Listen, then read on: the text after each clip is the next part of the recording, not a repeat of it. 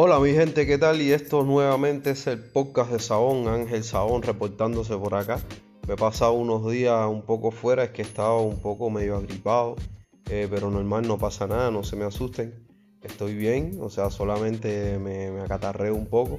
Creo que por, el, por un poco el cambio de clima, ¿no? Estaba viviendo allá en, Cusco, que es una ciudad bien fría, o una temperatura eh, bien baja y de momento vine a la costa, etcétera, etcétera, y acá el calor, eh, la ciudad también que es un poco polvorienta y tal, entonces también soy un poco alérgico ¿no? a lo que es el polvo, y pero pues nada, aquí estamos y estamos haciendo esto, como ya vengo de hace unos capítulos atrás diciendo, es para ir eh, apoyando ¿no? lo que en materia de música vengo sacando igualmente acá en la plataforma de Spotify y en las demás plataformas digitales de streaming de música eh, actual. Entonces pues nada, estamos haciendo esto porque realmente queremos empezar a hacer unos episodios hablando del día a día, de lo que vengo haciendo y pues bien, eh, para empezar quiero comentarles que estoy, estoy todavía parando en casa de una tía, una tía de mi, de mi señora, eh, de mi pareja,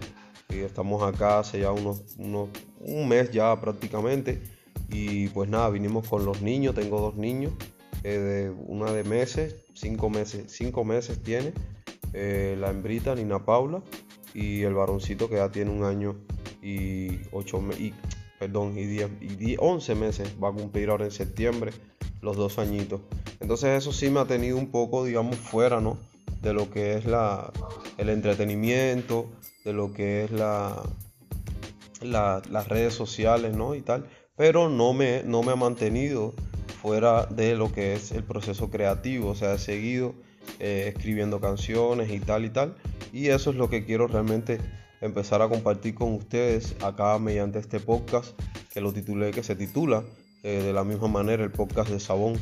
Eh, y lo que quiero empezar a hacer es compartir ese proceso creativo de cómo me van saliendo las canciones, de por qué a veces me demoro más de la cuenta, de en ocasiones trato, escribo una canción y no la he terminado y ya estoy haciendo otra, y no he terminado esa y ya estoy haciendo otra, entonces termino teniendo tres canciones inconclusas. Entonces es un, es un proceso para mí que ya lo vengo desde lo vengo haciendo desde los 13 años realmente, que desde los 13 años escribía mis primeras composiciones allá en, en mi tierra natal, Guantánamo. Y pues eso, hablar un poco acerca de esos temas, de cómo realmente me fui adentrando un poco más en el mundo del canto, en el mundo del baile también eh, y en el mundo de la composición de canciones. Así que pues nada, como les decía, mi nombre es Ángel Luis Sabón Sarré, pero bueno, eh, ya digamos estoy tomando el nombre artístico como Ángel Sabón y pueden buscar mi música, como les decía, pueden buscar toda mi música en las plataformas digitales, pero eh, específicamente acá en Spotify. Ya tengo algunos sencillos que fui grabando en La Habana, en Alamar, junto a Ernesto Carmenate, Style Honesty, eh, por allá por mis comienzos cuando tenía apenas conocimiento de cómo hacerlo, ¿no? Pero bueno, ahí se fueron grabando estos temas que les estoy hablando y ahí lo pueden ir a escuchar. Recuerden, eh, vamos a estar sacando este programa posiblemente todos los días. Vamos a, vamos a hacer todo lo posible porque cada día tengamos un episodio nuevo. Y pues nada, por ahora me despido y un abrazo muy cordial y muchas bendiciones para todos. Chao, hasta la próxima. Hablando del día a día, de lo que vengo haciendo.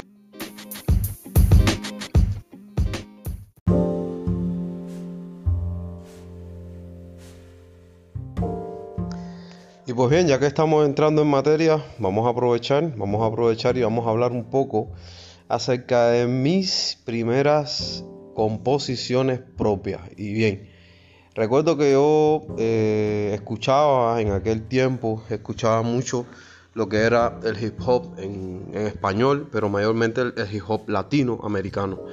Y entonces en esa época estaba muy de moda lo que era Vico lo que era Playero, lo que era DJ, DJ, DJ negro.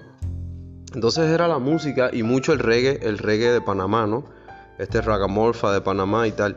Entonces era mucho el estilo que realmente estaba llegando, era el estilo que se estaba, buena, era el estilo que, que se estaba escuchando en las calles Y yo recuerdo que teníamos estos, estos cassettes, eran cuando el tiempo de los cassettes, y yo tenía mis cassettes de toda esta música que les digo, aparte de, claro, por supuesto, las baladas, se escuchaban mucho las baladas, era el tiempo, era el tiempo, digamos, de cuando las baladas eran la, era la música que más se escuchaba en Cuba, digamos, eh, desde Álvaro Torres, eh, Miriam Hernández, y esa era la música que entraba a mi casa, aparte también de la salsa, ¿no? de lo que era llamada la, salsa, lo que es llamada la salsa cubana.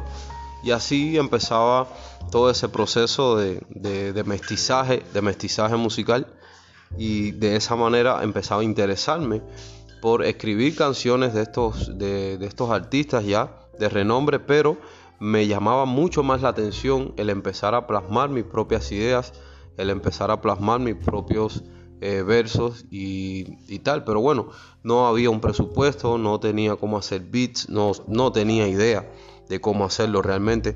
Pero recuerdo que eh, empezaba a copiar de los, de los CD, pasaba en mi estéreo, pasaba la música de los CD que sobraba, o sea, los beats que tenían en la parte del final quedaba un espacio donde el cantante ya no se escuchaba y entonces yo lo que tomaba era en, los cassettes, lo iba empatando una y otra vez, una y otra vez, o sea, el, pedazo ese del beat, como les digo, que sobraba, lo iba empatando una y otra vez y de esa manera hacía mi propio beat de ya un beat hecho. Entonces de esa manera me sentaba a escribir y así me salían algunas cosas.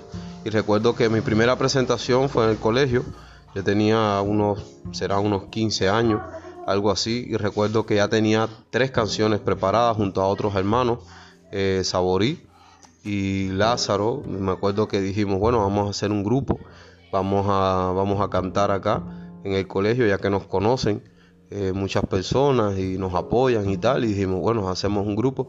Y ahí estuvo el grupo, se llamó Sindicato. Eh, fue, fue bien, bien recibido porque teníamos, recuerdo, teníamos dos canciones de hip hop y una canción de reggaetón. Y entonces a raíz de eso, creo que eso motivó mucho más a yo empezar a hacer el trabajo o, empezar a verlo, no como un trabajo, sino como un hobby, pero algo que me gustaba mucho y me interesaba. Y a raíz de eso, recuerdo que muchas chicas se nos acercaban y ya querían salir con nosotros, o sea, ya nos tomaban como figuras eh, dentro del ámbito escolar. Y de esa manera creo que fue como que incentivando a uno mismo a continuar, a continuar un poco más en lo que era el, estilo ¿no? que, se, que, se, que se veía en aquel entonces, que era mucho más el hip hop, pero ya con influencias del reggaeton. Y de esa manera yo creo que uno se fue preparando, uno se fue preparando un poco más en, en toda la materia.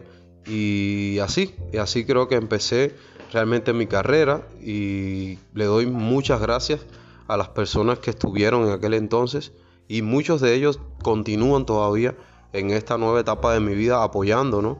De hecho tengo a Saborioco por allá, Saborí, eh, que todavía, Rafael, muchas gracias por, tu, por tus primeras tiraderas, porque éramos, primeramente empezamos siendo rivales poéticos, ¿no? Nos, nos tirábamos eh, poesías de, de, un sitio a otro. Yo tenía una amiga, ella, era la que se encargaba de traerme las notas de él y llevar las mías. Y entonces así de esa manera surgió esa, esa hermosa amistad.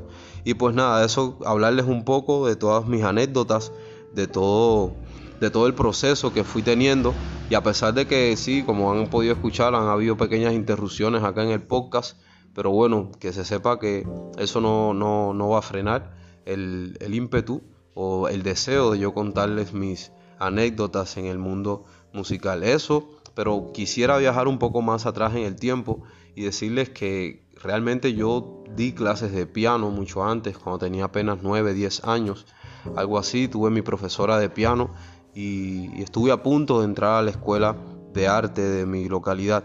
El problema es que siempre fui un poco anti instituciones, entonces el, hecho de sentirme que estaba haciendo la música desde un punto de vista oficial ya me, sentía que me iba a quitar, ¿no? O que me iba a, coaccionar un poco esa, esa ilusión realmente que yo tenía, o que tengo, mejor dicho, que tengo con, con el mundo de las artes y particularmente con la música.